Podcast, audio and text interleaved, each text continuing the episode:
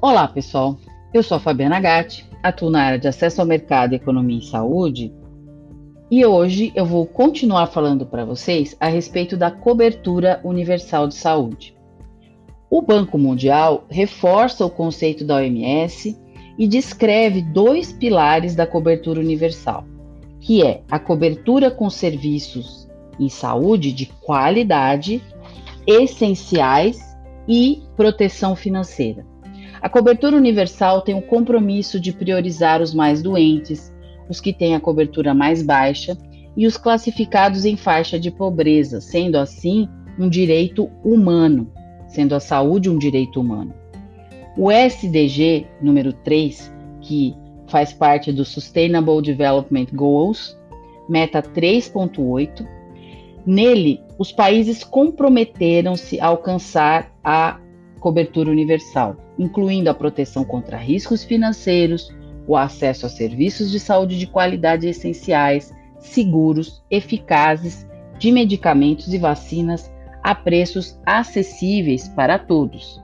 Importante esclarecer que a assistência universal à saúde não significa assistência médica gratuita e não implica apenas em financiamento da saúde, mas abrange todos os componentes da saúde do sistema: o sistema de prestação de serviços de saúde, a força de trabalho, as instalações de saúde, as redes de comunicação, tecnologias em saúde, sistemas de informação, mecanismos de garantia de qualidade, governança e legislação.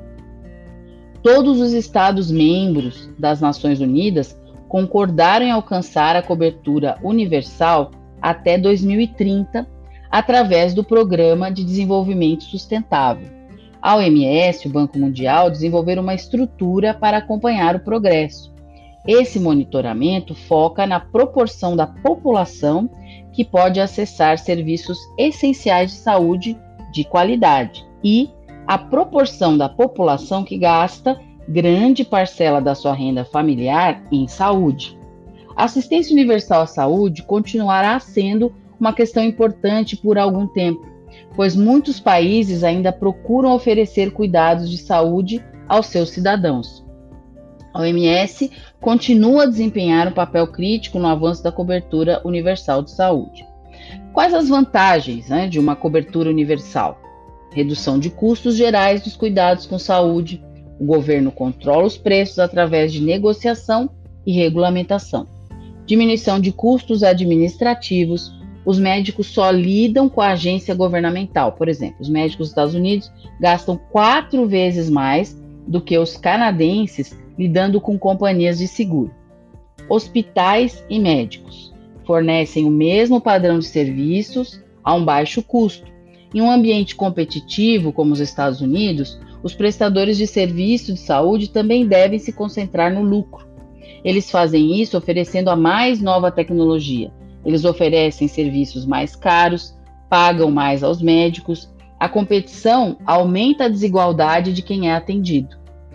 Criar uma força de trabalho mais saudável. Estudos mostram que os cuidados preventivos reduzem a necessidade do uso dispendioso de salas de emergência. Sem acesso aos cuidados preventivos, 46% dos pacientes foram para serviços de emergência porque não tinham outro lugar para ir. Eles usaram pronto-socorro como seu médico de atendimento primário. Esta desigualdade de assistência médica é uma grande razão para o aumento de custos da assistência médica. Os cuidados na primeira infância impedem custos sociais futuros, incluem redução de criminalidade, dependência química, entre outros problemas de saúde. E as desvantagens da cobertura universal? A gente fala no próximo capítulo. Até lá!